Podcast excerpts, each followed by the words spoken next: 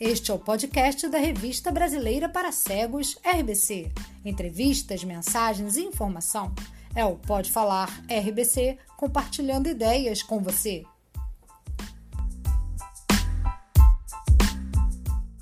Olá, pessoal! Estamos começando mais um episódio do Pode Falar RBC. E neste 26º episódio temos uma convidada super especial, doutora Luana Araújo, infectologista, epidemiologista, formada em medicina pela UFRJ e mestre em saúde pública pela Universidade Johns Hopkins, nos Estados Unidos. Atualmente trabalha como consultora analítica no Hospital Albert Einstein.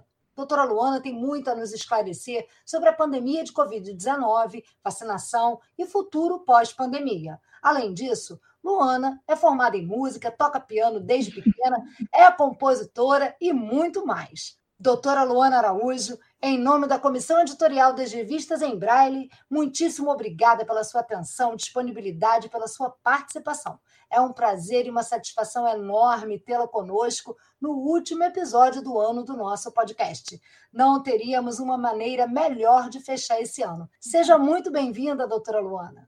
Olá, eu estou me sentindo tão feliz, tão honrada de estar aqui nesse último podcast de vocês do ano. Eu fico muito, mas muito feliz mesmo, muito grata pelo convite, pela oportunidade de falar é, para quem deseja ouvir alguma coisa, né? Mais ainda sobre pandemia. Eu sei que está todo mundo muito cansado já, mas informação a gente sabe nunca é demais e sempre nos ajuda a enfrentar melhor a realidade. Enfim, estou é, aqui. Obrigada pelo convite. Vamos embora. Então, vamos lá. Doutora Luana, gostaríamos de iniciar trazendo assim um pouco da sua trajetória pessoal, antes de a gente chegar às informações que todo mundo espera quando vai ouvir uma entrevista da doutora Luana Araújo, né, sobre pandemia, saúde pública. Então, você é formada em música e toca piano. Pode nos contar um pouquinho sobre como a música fez e faz parte da sua vida? Olha, é difícil pensar na minha vida sem música, na verdade, né? Eu, não tenho músicos profissionais da minha família, mas a minha família, assim como acho que praticamente toda a família de brasileiro aí, é, ama muito música e é extremamente musical, né? Então, é, somos quatro filhos em casa, todo mundo teve a oportunidade, felizmente, pela generosidade e pelo amor dos meus pais, pela possibilidade que eles tiveram, de oferecer a gente algum contato maior é, com algum instrumento. Então, é, lá em casa, por exemplo, eu e minha irmã, nós duas fizemos piano, mas para mim essa paixão foi fulminante e, e, conduziu muitas das decisões da minha vida. Então, eu comecei é, com dois anos de idade, aos cinco eu comecei a participar de concursos de piano, nacionais de piano, aos 11 eu fui a primeira, a primeira não, mentira. Aos 11 anos eu fui a bolsista mais nova da história do Festival de Inverno de Campos do Jordão. Acho que ainda sou. É, lá só entra com 15 anos, eu tinha 11 quando eu participei. É, aos 15 anos, eu é, fui aprovada na UFRJ, vestibular de música, comecei a faculdade, mas aí é, recebi um convite e fui embora para a Áustria e fiquei lá até meus 20 anos, quando eu entendi que, apesar da música ser absolutamente essencial na minha vida, eu queria saber mais sobre o resto do mundo, né? Eu estudava piano 12 horas por dia, então era uma vida bastante limitada à música propriamente dita, né? Então, nessa hora eu falei, ah, não, eu acho que eu, que eu preciso saber alguma coisa mais além da música, e aí eu voltei ao Brasil e acabei é, fazendo medicina. Foi assim o meu, meu caminho. Mas a música continua sendo parte do meu dia a dia, ela é a minha grande válvula de escape, para todas as dificuldades e tensões e complexidades né, que o trabalho envolve, principalmente hoje em dia. Acho que é fundamental a participação da cultura, né, o desenvolvimento cultural da gente para é, proporcionar algum grau de tolerância né, da realidade. A realidade fica difícil, a gente escapa para a arte. Com certeza, a arte é sempre a, a, nossa, a nossa válvula de escape, a nossa salvação, aquilo que faz com que a gente é, consiga ser um pouco mais leve né, dentro de muitas coisas que vão nos envolvendo durante o, o nosso dia a dia. Em um de seus posts recentes, que a gente acompanha você, é, nós vimos que você falou sobre as críticas que sofre quando as pessoas perguntam Mas você é médica ou cantora, como se as pessoas não pudessem né, ter múltiplas facetas, ou seja, a pessoa pode ser um excelente profissional e fazer outras coisas. O que, que impede, né? Então, como cantar, dançar e ser a mesma pessoa, ou seja, ser a Luana. Fala um pouquinho para a gente sobre isso, sobre esse jeito Luana de ser, essa, essas, são essas múltiplas Luanas. Pois é, Elia, você sabe que eu, eu olho para isso um pouco diferente.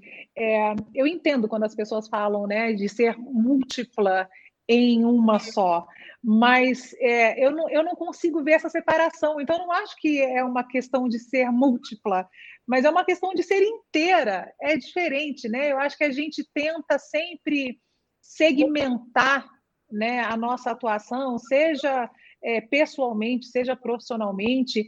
E, de novo, é compreensível que as pessoas tentem fazer isso, é, uma vez que a nossa educação tem um caráter extremamente castrador, né? Quer dizer, você fica lá. É, fomentando a ideia desde a criança de o que, que você vai ser quando crescer, né?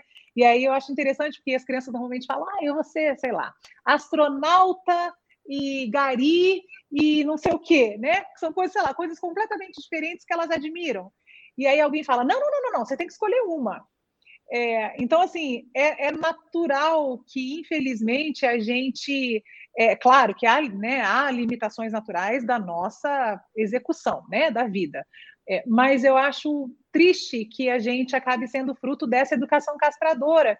E ela é bastante ostensiva no Brasil, né? Porque fora daqui, quando eu estou, enfim, atuando como médica ou como infectologista, como epidemiologista, como mestre em saúde pública, como o que quer que seja, e eu digo, olha, eu me formei na Áustria, eu sou pianista, eu lancei disco, sou cantora, fiz turnê na Europa, fiz turnê nos Estados Unidos, as pessoas falam, nossa, que sensacional! Isso adiciona a minha é, reputação uma outra camada que as pessoas valorizam muito. Mas mais do que a valorização externa, eu acho que todas essas é, oportunidades que eu tive educacionais, elas me trouxeram desenvolvimentos pessoais que são importantíssimos para o que eu faço hoje.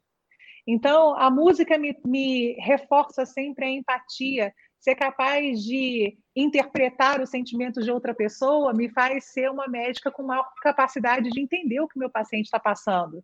É, o meu treinamento auditivo é, me faz ser uma médica com um poder de é, exame físico mais apurado do que outros colegas, por exemplo, que não tiveram esse treinamento.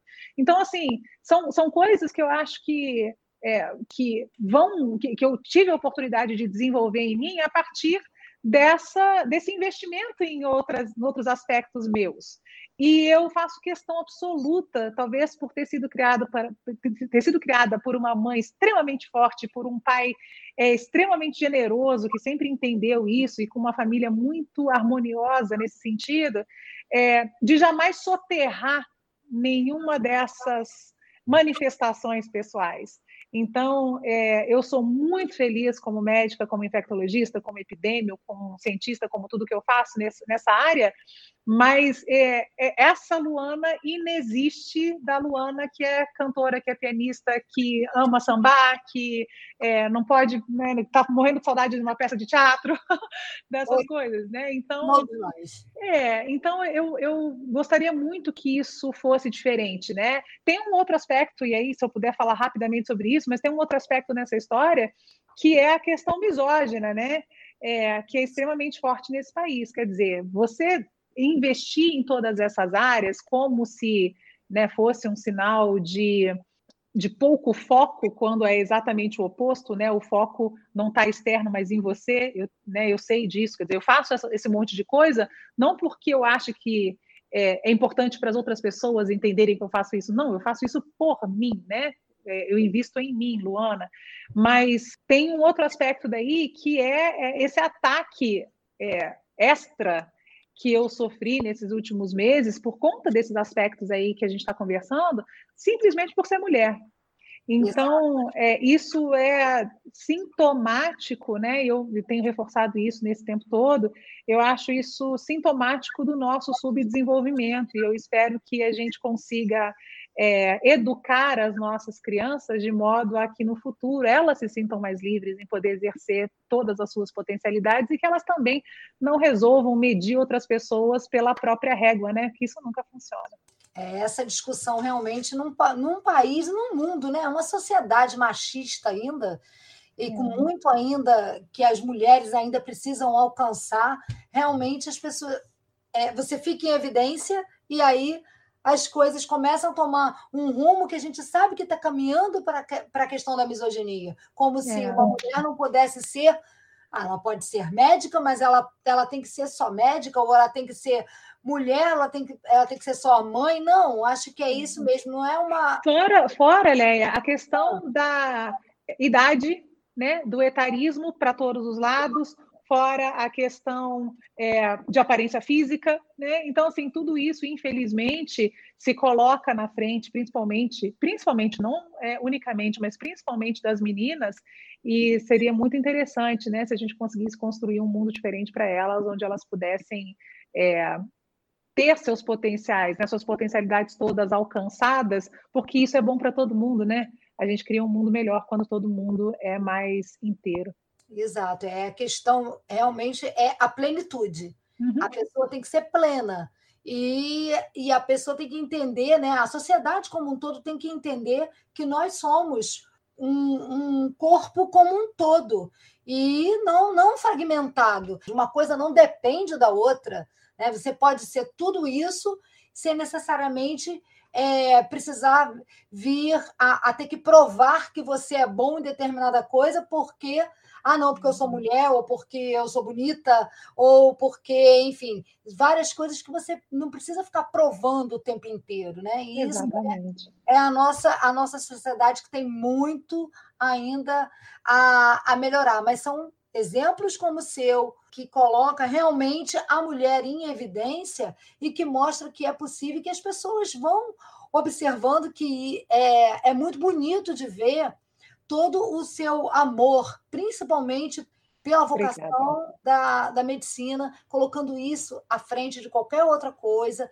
É, e falando da, da questão da vocação e tudo, é, a gente entra num, num, numa, num discurso que é a questão da, da sua formação. Né? Uhum. Estudou aqui no Rio de Janeiro, é, na UFRJ, e foi complementar os estudos lá nos Estados Unidos. Então, uhum. conta um pouquinho para a gente sobre questão da medicina, sua trajetória acadêmica, profissional, falando um pouco sobre é, esse momento que a gente também está vivendo da pandemia, porque é inevitável conversar com a doutora Luana Araújo e não falar da, do momento triste da história da humanidade, que é essa pandemia do coronavírus. É, claro, vamos lá. É, Bom, meu pai é médico, né? Meu pai é ortopedista, ele se formou, a família é carioca, ele se formou na, na antiga Escola de Medicina e Cirurgia do Rio, né? Que hoje é a Unirio.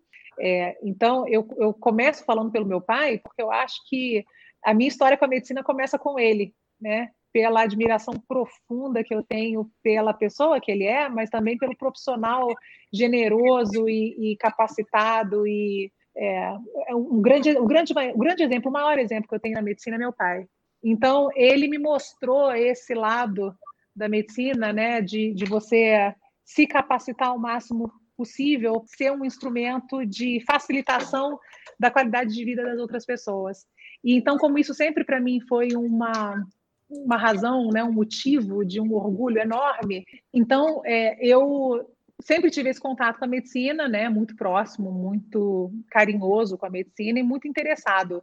É, da mesma forma como eu tive essa oportunidade toda com a música, é, eu também tive, sempre, sempre fui uma, uma criança muito curiosa. Então, sou filha então de um médico, de um professor, né? Meu pai tem múltiplas formações, a minha mãe é professora de é, português e literatura.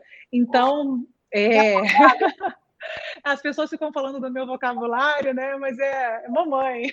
Mamãe, mamãe. É, então, assim, eu sempre fui uma, uma criança muito curiosa e sempre tive, felizmente, essa curiosidade atendida. Isso que eu acho que é a grande, minha grande vantagem, assim, nesse sentido, né? É, então, eu sempre tive acesso a conhecimento, acesso a livro facilitado e não o contrário. Então, a ciência sempre fez parte da minha vida, eu sempre fui encantada com esse mundo, meu pai na medicina. Então, quando eu é, acabei dizendo, olha, eu não quero a música dessa forma nesse momento, preciso de outras coisas, é, ter a medicina como opção foi uma coisa absolutamente natural. Então, eu voltei para o Brasil, fiz é, vestibular para medicina na UFRJ, para direito na PUC e para relações internacionais na Universidade de Brasília. e aí eu falo isso porque, tem, porque isso é, olha só como é que a vida é interessantíssima, né? Direito na PUC no Rio, medicina na Universidade Federal do Rio de Janeiro e relações internacionais na UNB. Eu passei nos três vestibulares. Uau. E aí eu pensei assim, o que, que eu faço agora? Mas aí essa dúvida também durou cinco segundos, porque eu sabia que a medicina era o que eu queria fazer. E fiz, então, é, o curso na UFRJ. É, no último ano fiz a prova de residência, fui, né, passei também é, de primeira para residência em infectologia na própria universidade, então eu fiz. Trabalhei durante muito tempo com infectologia de alta complexidade, né? CTI de infectologia, Fiocruz, parecer em redes privadas da cidade, mas sempre mantive um pé é, no chão e, e, na, e na raiz do serviço público. Então, também fui médica do serviço de HIV da Prefeitura do Rio de Janeiro, atuei ali no, no posto de saúde de Copacabana, é, além da própria Fiocruz, enfim. Mas em algum, num determinado momento da minha vida, eu entendi que aquilo que eu estava fazendo, essa infectologia que eu estava fazendo, embora extremamente importante, ela não atendia ao meu anseio, que eu, eu percebia na, na, no sistema, como muita gente percebe, mas eu percebi no sistema a necessidade de antecipar problemas de infectologia. A gente atende na atenção terciária, quer dizer, nessa atenção mais especializada, muita gente que não precisava estar ali se ela tivesse sido melhor atendida em níveis anteriores da atenção, né? Se num posto de saúde é, as pessoas estivessem melhor preparadas, ou se tivesse o exame específico, enfim. É, e aí, então, eu comecei a me interessar mais por saúde pública propriamente dita. E aí eu fui para o interior do Mato Grosso, desenvolvi um projeto lá é, em uh, sífilis, prevenção de sífilis, principalmente gestacional, quer dizer, era uma, também uma questão sintomática daquele local, mas, enfim, acabou se tornando um projeto muito maior, além da sífilis, um projeto de melhoria do atendimento em doenças infecciosas na atenção primária, exatamente porque era um local que não tinha, como tem o Rio de Janeiro, a, a, disponíveis para a população centros de atenção especializada de tão alto nível. Então, é, lá não era uma opção, mas era uma necessidade absoluta que essa atenção primária fosse mais resolutiva, quer dizer, que o paciente conseguisse ir para um posto de saúde, ser atendido e ter o seu problema resolvido ali o máximo possível. E isso durou dois anos, esse projeto foi extremamente bem sucedido. Eu tentei é, apoio no país para expandir esse processo, né, para escalar esse projeto para outros lugares, não consegui, mas consegui esse apoio nos Estados Unidos. Então, várias universidades americanas ofereceram ajuda nessa nesse dimensionamento desse projeto, mas também me ofereceram a oportunidade de fazer um mestrado por lá. E aí eu recebi o convite da Hopkins, que é a, a maior universidade é, em termos de medicina, né, das maiores do mundo. Uh, tem a escola de saúde pública mais importante do mundo, a mais antiga dos Estados Unidos. Eles oferecem, eles oferecem uma bolsa de estudo para sete alunos só por ano do mundo inteiro. Eu fui a primeira brasileira a receber essa bolsa, tenho essa, esse orgulho e essa vergonha ao mesmo tempo. Um país tão né, incrível, tão gigante, com uma história de saúde pública tão importante, e ainda assim a gente não, né, não tem essa representatividade. Mas fico feliz por ter sido essa, essa primeira e ter tido essa chance. Mas uh, no meio dessa história toda, e eu estou chegando no ponto que no meio dessa história toda vem a pandemia. Então, é, eu era uma médica infectologista, me especializando em saúde pública, com um conhecimento bastante importante do, do sistema de saúde pública do meu país, mas que tinha saído para ter uma, uma visão mais profunda sobre a saúde pública global. E aí vem a, a pandemia e faz essa loucura toda com todo mundo. Então, eu acho que eu, nesse, nessa circunstância, se é que eu posso usar essa expressão, eu estava, era a pessoa certa, com o preparo certo, na hora importante. Eu acho que era isso. E aí eu comecei, é, eu fui contratada por uma organização internacional, comecei a trabalhar imediatamente com a pandemia em outros países, Cabo Verde, Guiné-Bissau, Coreia do Sul, e, e depois é que veio o Brasil. E aí eu estou falando isso tudo, porque eu falo pra caramba, né? Mas estou falando isso tudo é, para voltar na história do vestibular. Vejam só, né? Eu sou uma médica infectologista, né? Por definição. Mas lá atrás eu prestei vestibular para direito, para relações internacionais e para medicina. E hoje, quando eu olho para minha vida, eu sou uma pessoa que exerço essas três na minha na minha profissão. Então, para vocês verem que, de novo, né, essa questão da, da castração educacional ela é péssima em vários níveis, né? Porque se eu talvez tivesse sido uma pessoa orientada a escolher uma única coisa na vida dos meus 15 anos até o, sei lá quando, né, eu viver, eu não tivesse a oportunidade de juntar essas essas potencialidades num trabalho que eu espero esteja sendo tão importante para as pessoas como está sendo para mim. Então, vejam, né, como é que a vida é interessante, para dizer o mínimo. É, as multifacetas aí, não, não existe a questão da, da separação. Não Num tem. trabalho só, você consegue exercer tudo isso. E, e, eu tinha 15 anos nessa época. Né? Mentira, eu tinha 15 anos, não. Eu tinha 20 anos quando foi quando eu voltei para o Brasil é, e fiz essa, essa, essa escolha aí, né, de três vestibulares diferentes. O que eu quero dizer é que eu era muito nova, mas já tinha em mim a semente de alguma coisa que podia acontecer lá na frente, podia contribuir lá na frente, né? E, e é isso, eu, eu acho que no final das contas é assim que a vida vai funcionando. É como se tivesse. As três possibilidades existem hoje dentro de você. É, não é uma coisa inacreditável isso? Eu às vezes paro, olho e falo, gente, muito impressionante mesmo, muito impressionante. Mas, de novo, né, foi a música que me levou para fora do país a primeira vez. Foi a música que me deu a oportunidade de falar alemão. Foi a música que me deu a oportunidade de conviver com outras é, outras nacionalidades, né? Me deu essa capacidade de entender como é que as outras pessoas funcionam ao redor do mundo e ter a capacidade de dialogar com elas, né? De, de ter, determinada forma. Então, essas coisas que, que foram sendo trazidas por é, talentos diferentes, digamos assim, que eu nutri, são fundamentais no que eu faço hoje. Então, eu, eu se tiverem, se alguns pais estiverem ouvindo esse podcast hoje, é, eu peço encarecidamente que que prestem atenção nos seus filhos e que não cerceiem, por mais estranho que possa parecer o interesse deles, né, por mais diverso da sua realidade, que deem, deem corda, dá corda. A vida se encarrega de ir separando as coisas, de ir né, orientando, mas não, não seja você a pessoa a bloquear a chance do seu filho ou da sua filha de ser tudo que, tudo que ele ou ela pode ser. É, porque pode diversificar bastante, né? Ela pode fazer várias coisas ao mesmo tempo é. e tudo isso está numa coisa só. E está tudo bem. Está tudo certo. Isso. É, a gente sabe, a gente sabe que para muita gente há limitações graves. Não estou querendo é, é, desmerecer ou desfazer das limitações. Tem muita gente com dificuldades socioeconômicas tão profundas que precisa logo ganhar dinheiro, precisa logo de uma profissão, precisa logo de uma coisa nesse sentido. Mas não é sobre isso que eu estou falando. Eu estou falando não sobre as necessidades da vida, né? Que são prementes e que fazem a gente tomar uma decisão mais cedo ou mais tarde. Eu estou falando é de não cercear as possibilidades que as crianças têm. É, a vida já vai fazer isso. Então, que não sejamos nós a fazerem isso logo de cara, para que dê chance dessas crianças poderem serem diferentes do que a gente, construírem um mundo diferente daquele que a gente está hoje, né?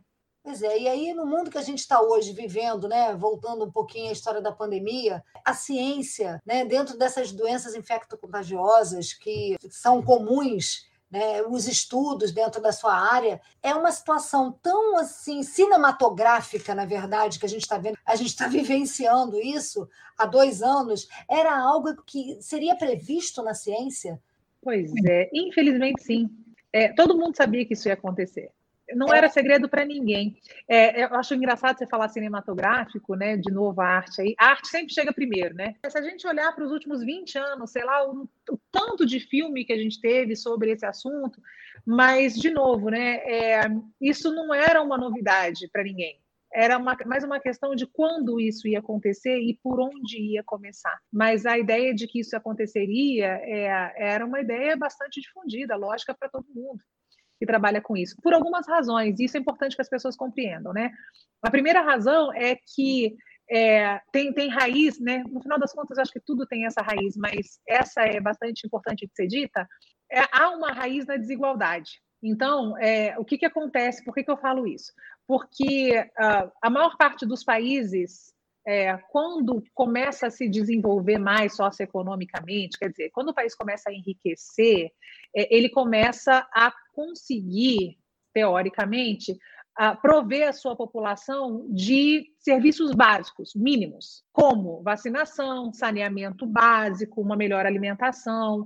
Essas coisas, elas vão é, naturalmente minando muitas das doenças infectocontagiosas. Né? Então, a gente já não, não vê, no próprio Brasil, a gente não vê tanto tanto, embora veja bastante, principalmente em populações vulneráveis, mas a gente vê menos do que via há 50 anos, por exemplo, crianças morrerem de diarreia, é, poliomielite, uh, sarampo. Por quê? Porque essas são doenças que elas vão, cólera, são doenças que elas vão sendo controladas por essas medidas básicas de saúde pública. Então, quanto mais rico é o país, menos essas doenças, de uma forma geral, elas representam um peso sobre o sistema as pessoas passam a viver mais e, vivendo mais, elas vão desenvolvendo outros problemas de saúde pública, como doenças cardiovasculares, é, neurodegenerativas, como Alzheimer, por exemplo, Parkinson, câncer. Né? Então, quanto mais elas vivem, outras doenças vão aparecendo. Essas doenças a gente chama de doenças crônicas não transmissíveis, diferente das doenças transmissíveis, que são as doenças infecto-contagiosas. Então, veja, isso é grandemente associado ao desenvolvimento econômico de um país. O que a gente vê, então, no mundo hoje é que países mais desenvolvidos têm esse perfil, é, a gente chama isso de transição epidemiológica. Países com menos recursos econômicos sofrem mais com as doenças infecciosas. Fazer ciência é caro. Então, esses quem, quem banca a ciência globalmente são os países socioeconomicamente desenvolvidos. Então, se eles estão colocando dinheiro na ciência, eles vão querer resolver que problema? O seu primeiro, né? O deles. Então, a, a, o grande investimento da saúde pública global dos últimos 30 anos, pelo menos, 40 anos, é nas doenças crônicas não transmissíveis. Em como é que eu melhoro a questão cardiovascular, como é que eu acho uma terapia melhor para o Alzheimer, enfim, para o câncer. E está errado? Não, não está errado. Muita gente precisa disso, está certo.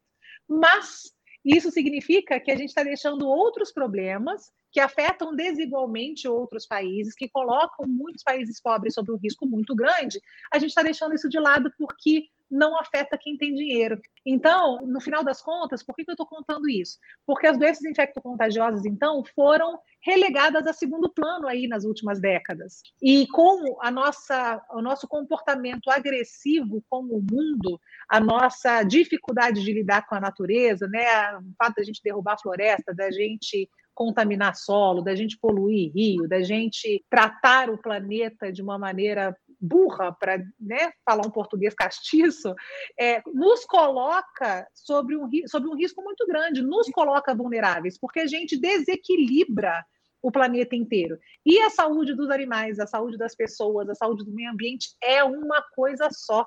Não existe essa separação também. Então, quando a gente agride um desses fatores, a gente toma é, a repercussão dessa história. E foi isso que aconteceu com a Covid, e era o que a gente já sabia que ia acontecer em algum momento, que ia aparecer uma doença infectocontagiosa com características pandêmicas, quer dizer, rápida transmissibilidade, potencial de, de causar um dano muito grave direto da própria doença ou por sobrecarregar os sistemas de saúde ao redor do mundo, e que isso ia ser um grande problema para todos nós.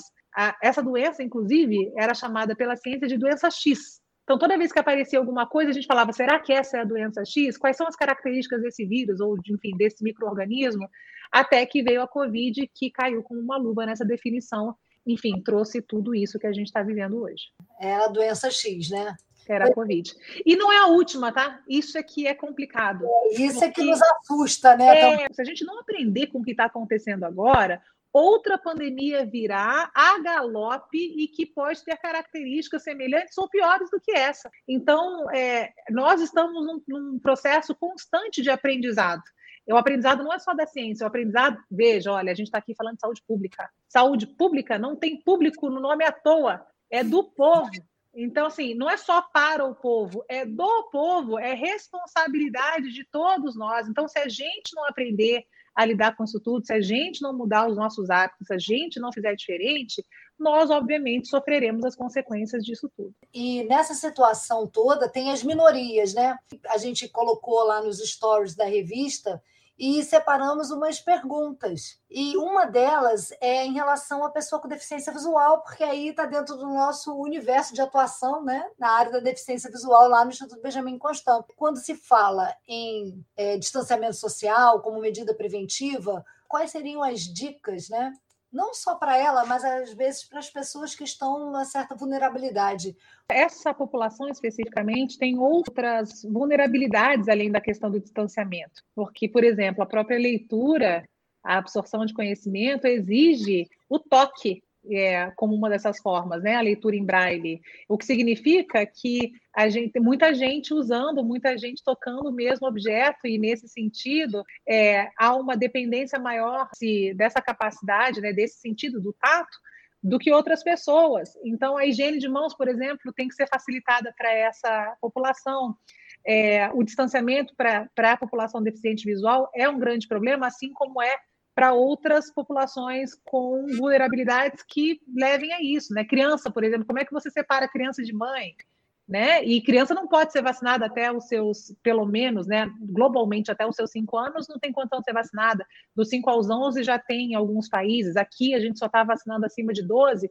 Então vejam que há limitações diferentes para populações diferentes. E é exatamente por isso que, quando a gente fala de estratégias de combate à pandemia, a gente fala de associação de estratégias. Tem uma imagem que a gente, uma analogia que a gente usa nessa questão da, dessas estratégias múltiplas, que é a questão do queijo suíço. Né? Eu não sei se todo mundo sabe como é que é um queijo suíço, mas é aquele queijo que tem buracos no meio, né? Ele tem buracos, como se fossem bolhas no meio desse queijo. E toda vez que a gente fatia, então, esse queijo, a gente vai ver que aparece um buraco num, numa área diferente da fatia. E aí, por que, isso é importante? Porque se a gente quiser, a, a ideia é, se a gente quiser atravessar esse queijo, a gente não consegue atravessar sempre pelas, pelas bolhas, porque elas estão posicionadas em lugares diferentes no queijo. Então, essa é a ideia da associação de estratégias todas elas têm buracos, todas elas têm falhas, dependendo da população e dependendo da circunstância. Mas quando elas se sobrepõem, elas fazem uma coisa maciça que protege as pessoas. Essa é a ideia. Então, é dificultar a passagem do vírus por esse queijo.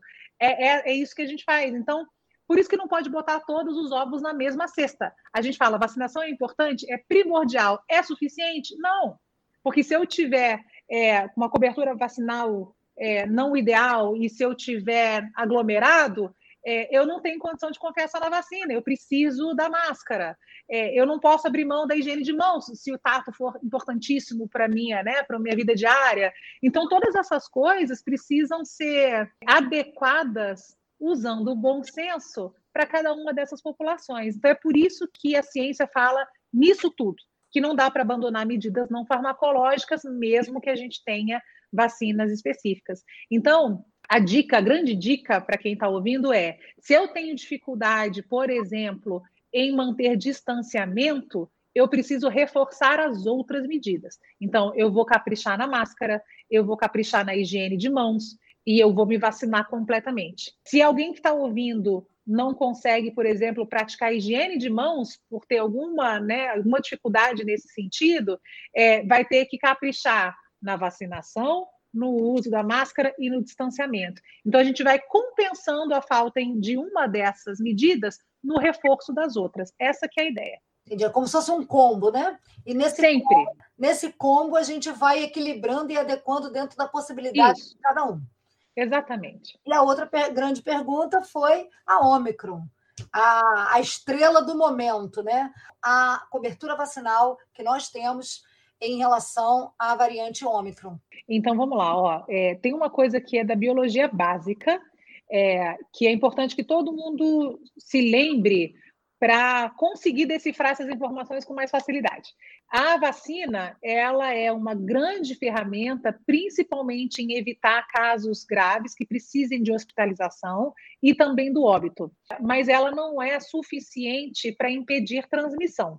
Na verdade, vacinas raramente são suficientes para impedir completamente transmissão. Mas como é, a cobertura é muito alta, a gente consegue fazer isso pela, pelo grupo, não pela questão individual, né? Então, assim, quanto mais gente vacinada eu tenho, menor a circulação de vírus que eu vou ter naquela população, é, maior a proteção para todo mundo, né? Uma coisa que vai, vai se somando. A minha proteção se soma com a sua, e aí a, a proteção de nós duas é, é, maior do que a proteção individual de cada uma.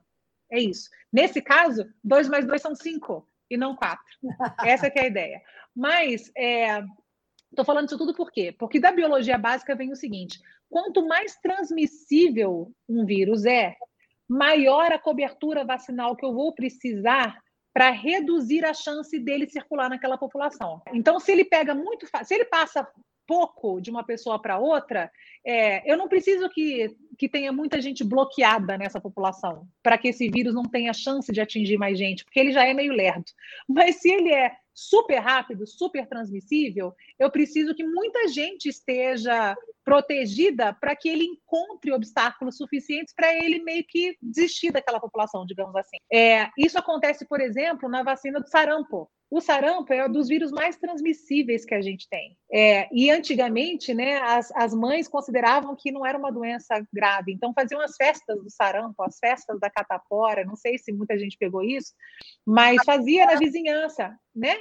Tinha uma criança na vizinhança com sarampo ou com, ou com catapora, leva as crianças todas da vizinhança para lá. Catapora, todo Isso. mundo sarampo. Pega tudo logo, porque é, não tem problema. Não é verdade, né? O sarampo, inclusive, é uma doença que pode causar um problema gravíssimo, fatal, 30 anos depois da primeira infecção. É, e como as pessoas desconhecem isso, elas se colocam sob risco, enfim, que não tem razão. Mas o que eu queria falar é que é, como esse é um vírus extremamente transmissível, a, a cobertura vacinal que é preciso que a gente alcance para que a gente tenha a redução absoluta do número de casos, para que a gente zere, e o Brasil já tinha conseguido isso, né? Zerar o número de casos de sarampo, por exemplo, na sua população durante muito tempo, é no mínimo 95% da população. Entendem o tamanho do buraco? Então, o negócio é esse. É, qual é o problema com a Covid? É que essas variantes que a gente está tendo, a Covid, né, o SARS-CoV-2, que é o vírus, ele já é um vírus com alta transmissibilidade. Se não fosse, a gente não tinha uma pandemia. Ponto. Né? É, o problema é que o fato das pessoas demorarem a se vacinar ou de terem esses bolsões globais de, é, de baixa vacinação faz com que esse vírus consiga ir se multiplicando, acumulando mutações, essas mutações vão levando a características como um poder ainda maior de transmissibilidade. Então, o que a gente vê é que essas variantes que vão aparecendo, elas são mais transmissíveis do que as anteriores. Então, vai precisando que a gente tenha uma cobertura vacinal cada vez maior para impedir essa circulação viral e o nascimento de outras variantes. Então, isso, é, isso significa que se a gente não respeitar um pacto global pela vacinação, esse troço vai se arrastar por muito tempo. E não dá mais, né? Não, de jeito nenhum. A Fabiana, que fez o contato com você, tem uma pergunta. Fala aí, Fabi. Aproveitando o gancho que a doutora Luana está falando de cobertura vacinal, e a gente não ia entrar nesse assunto, mas aproveitando a sua presença aqui, doutora Luana, é, a gente tem visto na cidade do Rio de Janeiro um aumento do número de casos de gripe nas últimas semanas. Então, gostaria que você falasse um pouco sobre a importância da vacinação também para a gripe, nesse momento que a gente ainda está é, vacinando para a Covid. Pois é, Fabiana, mas você vê como é que são as coisas? É tudo a mesma coisa, no final das contas, né? É, o que, que aconteceu com a gripe? Aconteceu que nós temos uma baixa cobertura vacinal no Rio, né? Aliás, no país inteiro, exatamente por essa coisa, né? A Covid dominou de tal forma os holofotes e a atenção de todo mundo que as pessoas esqueceram de outras doenças transmissíveis. E o que está acontecendo com a gripe pode acontecer com outras doenças, como, por exemplo, o sarampo. Então, tem que tomar muito cuidado e ir lá, né, no posto de saúde, vai lá, é, bota sua carteira em dia, né? Sempre fica com isso protegido, mas enfim, o que aconteceu com a influenza pode acontecer com qualquer outra doença, e foi o seguinte: uh, o Rio de Janeiro tinha em torno de 53% de cobertura vacinal só esse ano para a influenza. Com a restrição da circulação, é, o vírus não consegue passar de uma pessoa para outra. Veja, o vírus não é um troço que sai nadando pelo ar e viaja quilômetros. Ele precisa de uma proximidade entre as pessoas para que ele tenha condição de ser é, transmitido de uma pessoa para outra. Então, é, com as medidas de restrição, com o distanciamento, a gente não tinha muitos casos, mesmo com uma baixa cobertura vacinal. Mas aí o que, que aconteceu? É, passa-se a ter, por conta da Covid, aumentou a cobertura vacinal da Covid, começa a flexibilizar muita coisa. É, os outros vírus que estão por aí falam: roubar, é, essa é a minha deixa, minha chance. E aí começa a circular tudo de novo, principalmente quando as pessoas tiveram uma, uma flexibilização ainda maior com as máscaras que não protegem só do vírus da Covid, mas também protegem contra outros vírus respiratórios. Então, nisso, a influenza olhou e falou: é minha vez, é minha hora. Baixa cobertura vacinal, ninguém usando máscara, todo mundo, né? Aê, né? Estamos de festa. Ela achou a sua hora, então começou a ter isso. Qual é o grande problema, né? Que acontece com a influenza e que, que as pessoas erroneamente também aplicam a Covid para a maior parte das pessoas, a influenza pode não ser nada, pode ser só uma gripe que não dá grandes problemas. Assim como acontece com a Covid, para a imensa parte das pessoas, não é uma doença que a princípio cause problemas muito graves, embora a gente ainda esteja descobrindo muita coisa e embora a letalidade seja alta. Mas, pra, numericamente, para a maior parte das pessoas, não é uma doença grave. Mas para algumas pessoas vai ser. E isso, e isso não está sob o nosso poder vulnerabilizar ainda mais essas pessoas. Então, a gente está falando de crianças, a gente está falando de idosos, a gente está falando de imunossuprimidos. As emergências pediátricas no Rio de Janeiro hoje, públicas ou privadas, têm quatro horas de fila para atendimento. É, a gente está vendo um aumento das internações de idosos. Aí você fala, ah, mas é Covid, é outra variante. Não, não, gente, é gripe. E gripe em dezembro que não é a hora disso acontecer. Mas por que está acontecendo agora? Porque as pessoas relaxaram nas medidas de precaução, passaram a aglomerar mais, tiraram as máscaras e com uma baixa cobertura vacinal foi a tempestade perfeita para isso. Então, esses modelos, por que eu estou explicando isso? Porque esse modelo que a gente está falando da influenza é o mesmo modelo que serve para a Covid que vai ser o mesmo modelo para outras doenças respiratórias quaisquer que apareçam, né? Então, qual é o benefício de entender isso? É que a solução é uma só. É vacinar e manter o bom senso, né? Entender isso tudo, porque isso protege de muitas coisas, né? É aquela história do. Eu não gosto desse, desse ditado, não, porque eu, eu amo demais bicho, eu sou vegana, é, mas aquela história do coelho e da cajadada, sabe? Uhum. Que, que você, né? É, é, como é que eu vou falar isso? Você resolve dois problemas, vamos fazer assim que é melhor, com a mesma solução. No mínimo, dois problemas com a mesma solução. É o, é o combo, a gente tem que manter o combo. Aí, pensando isso. nisso, a gente está aí às portas do ano novo, do uhum. carnaval. Uhum. Como conscientizar? Conscientizar é uma coisa que você não pode fazer pelo outro, você só pode fazer por si próprio. Agora, como essa situação toda com o carnaval e o ano novo batendo na nossa porta. E aí? Então, aí a gente tem algumas coisas, né? É a tal da história do bom senso, né? É, bom senso, infelizmente, virou artigo de luxo. Então, é, a gente acaba colocando na população é, uma, uma pressão e uma responsabilidade que deveria ser compartilhada por todos os atores envolvidos no processo. Então, o bom senso tem que fazer parte da gestão pública, bom senso tem que fazer parte da população, tem que fazer parte de quem é, trabalha no sistema de saúde, né, em todo mundo que está envolvido. Então, chega nessa hora, tá todo mundo exausto, todo mundo cansado, todo mundo querendo ver família, né, querendo se encontrar com as pessoas, querendo abraçar no final de ano. São dois anos de pandemia, de sofrimento. Então, é natural que as pessoas queiram momentos de esperança, né? E para a gente, eu acho que é isso que o final de ano significa Natal e Ano Novo, né? Um momento de encontrar com as pessoas que você ama e de esperar, de ansiar por um ano mais leve, mais feliz, mais tranquilo, saudável para todo mundo. Qual é o problema disso tudo? Hoje, a cidade do Rio de Janeiro, especificamente, tem uma cobertura vacinal bastante alta, bastante alta, das maiores do país, o que é muito bom. É, mas isso a gente está falando em termos populacionais. Quando a gente está falando da casa das pessoas, é um pouco diferente. Você pode estar vacinado, todo mundo vacinado, ou quem pode estar vacinado né, dentro da sua casa, mas a gente tem crianças que não vacinaram abaixo de 12 anos, a gente tem gente que está circulando mais por aí, né, por necessidade ou por vontade, e que pode, ainda que com uma chance bastante diminuída, e isso é importantíssimo das pessoas que estão ouvindo lembrarem, quem é vacinado pode pegar a doença, pode transmitir a doença, pode, mas os estudos mostram que isso acontece com pelo menos 70% menos de chance do que no não vacinado. O não vacinado é uma bomba relógio.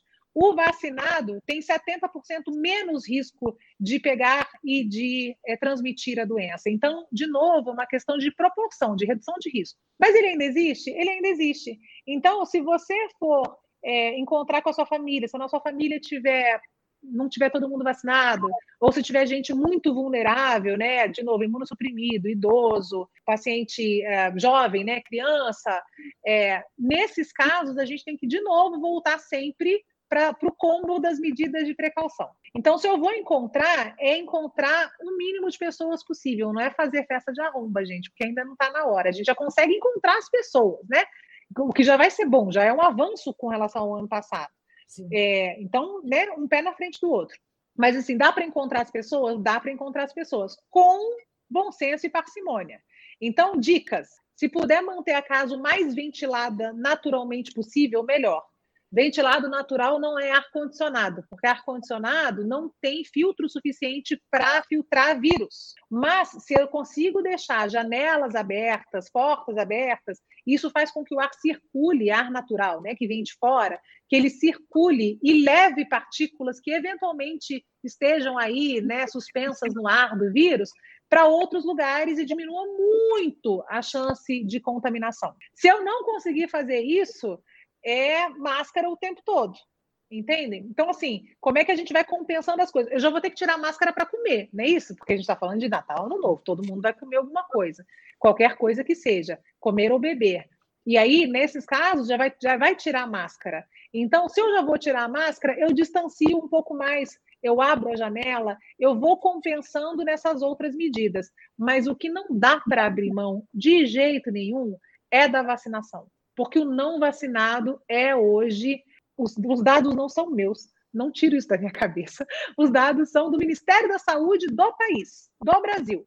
O que, que a gente vê nos dados do Brasil? É que a chance de hospitalização do, entre não vacinados né, e vacinados é 257 vezes maior no não vacinado do que no vacinado. E a chance de morrer é 57 vezes maior no não vacinado do que no vacinado. Então, é, e mais importante, porque as pessoas usam muito isso, a chance de evento adverso grave, quer dizer, alguma coisa que leve a pessoa para o hospital ou que seja ameaçadora de vida por conta da vacina, é 0,0005%. Então, é, não existe questionamento sobre segurança, não existe, não caiam nessas fake news de WhatsApp, de Telegram e de afins. Por quê? Porque é, o que interessa para a gente é que todo mundo tenha a maior proteção possível para que a vida volte a um normal mais né, próximo da gente, mais é, íntimo da gente, o mais rápido possível, para que as pessoas tenham o seu emprego de volta, para que né, as coisas tenham um sentido um pouco melhor. Então, o que não dá para mim mão na festa de fim de ano é isso, tá? Ponto, vacinação. Ah, mas eu não vou tomar. Então, meu amor, vai passar sua festa de final de ano sozinha esse ano.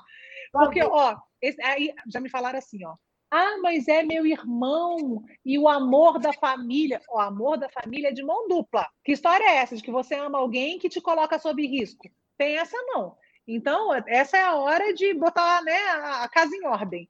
Então, se quer, é, se, se não quer vacinar, não, tudo bem, né? Tudo bem, vírgula. Mas se não quer vacinar, não tem a chance de estar com todo mundo, porque eu não vou botar meu pai, minha mãe, né, meu sobrinho, meu avô sob risco porque tem alguém que não está pensando nas outras pessoas, só está pensando em si.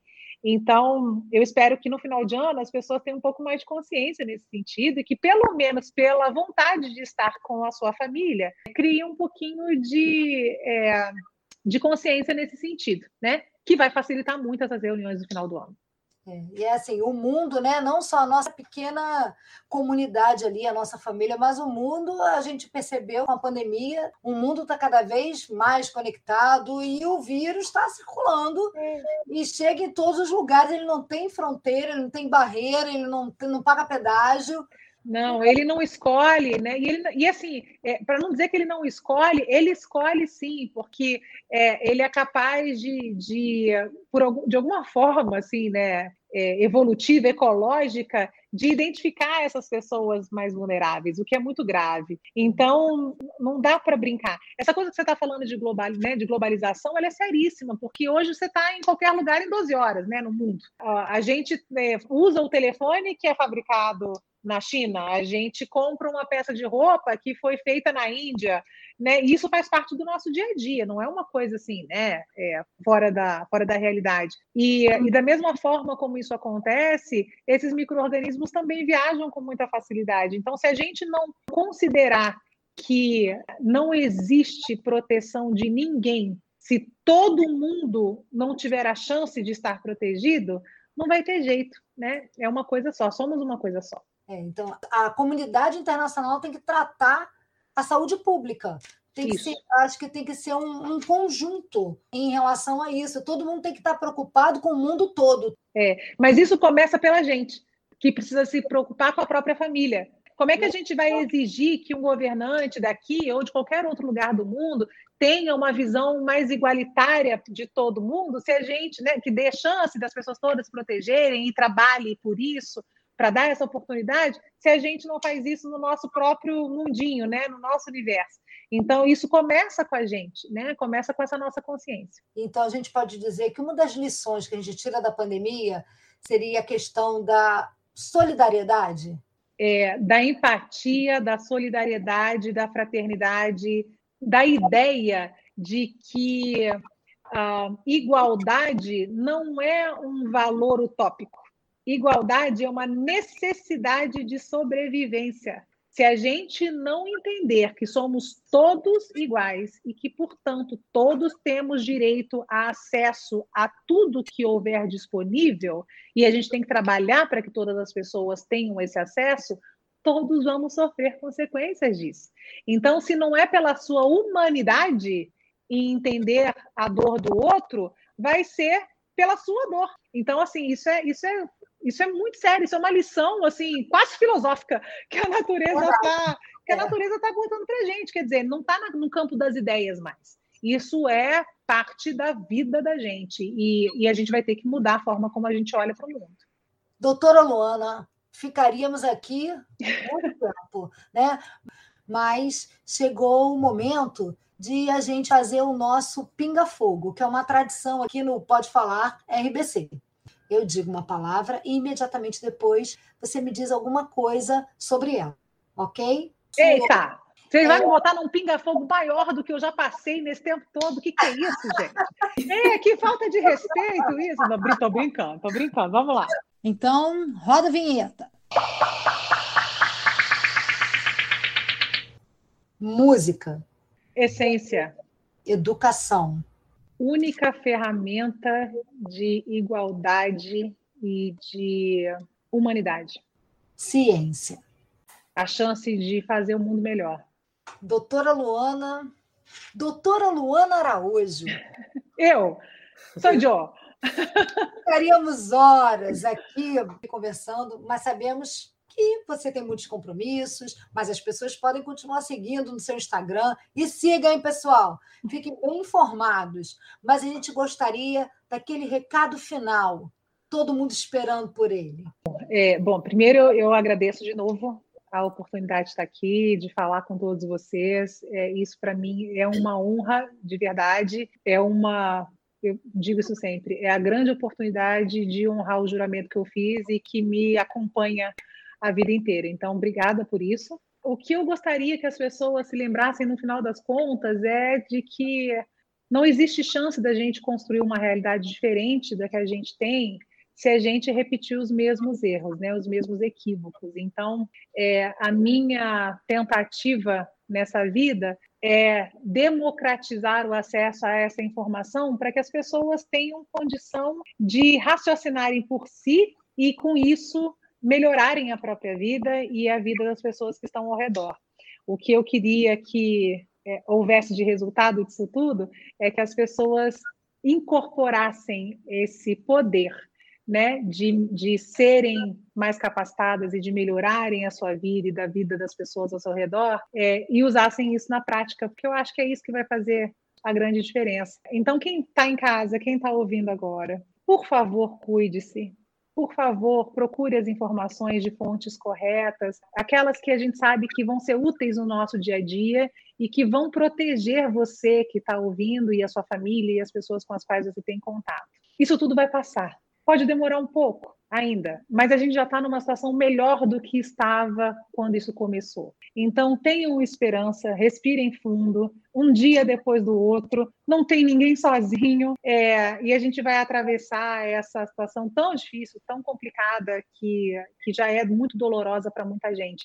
Mas é isso, né? Como a gente não está sozinho, o caminho vai ser, no mínimo, mais prazeroso, porque a gente está né, com, com outras pessoas que a gente gosta por perto. Mas é isso. Fiquem bem.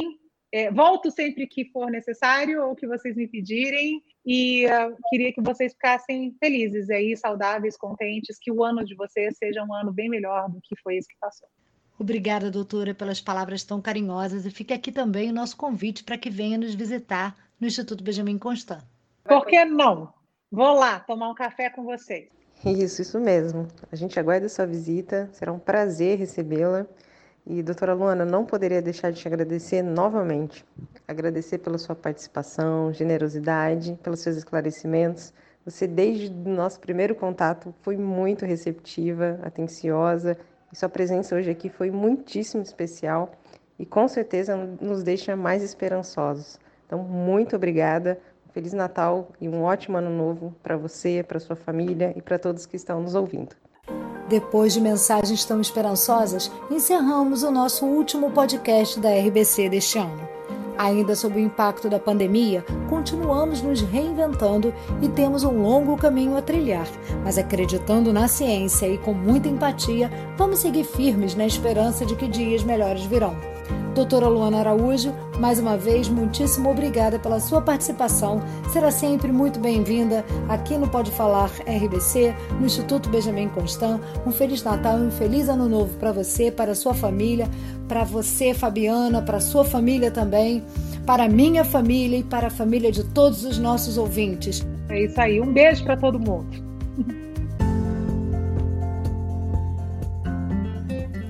Este episódio teve produção de Fabiana Moura e edição de áudio de Ileia Vale.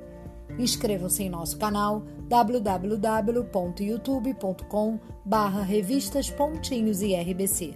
Sigam nossa página no Facebook, arroba IBC Revistas, e nosso perfil no Instagram, arroba revistas, underline RBC, underline pontinhos.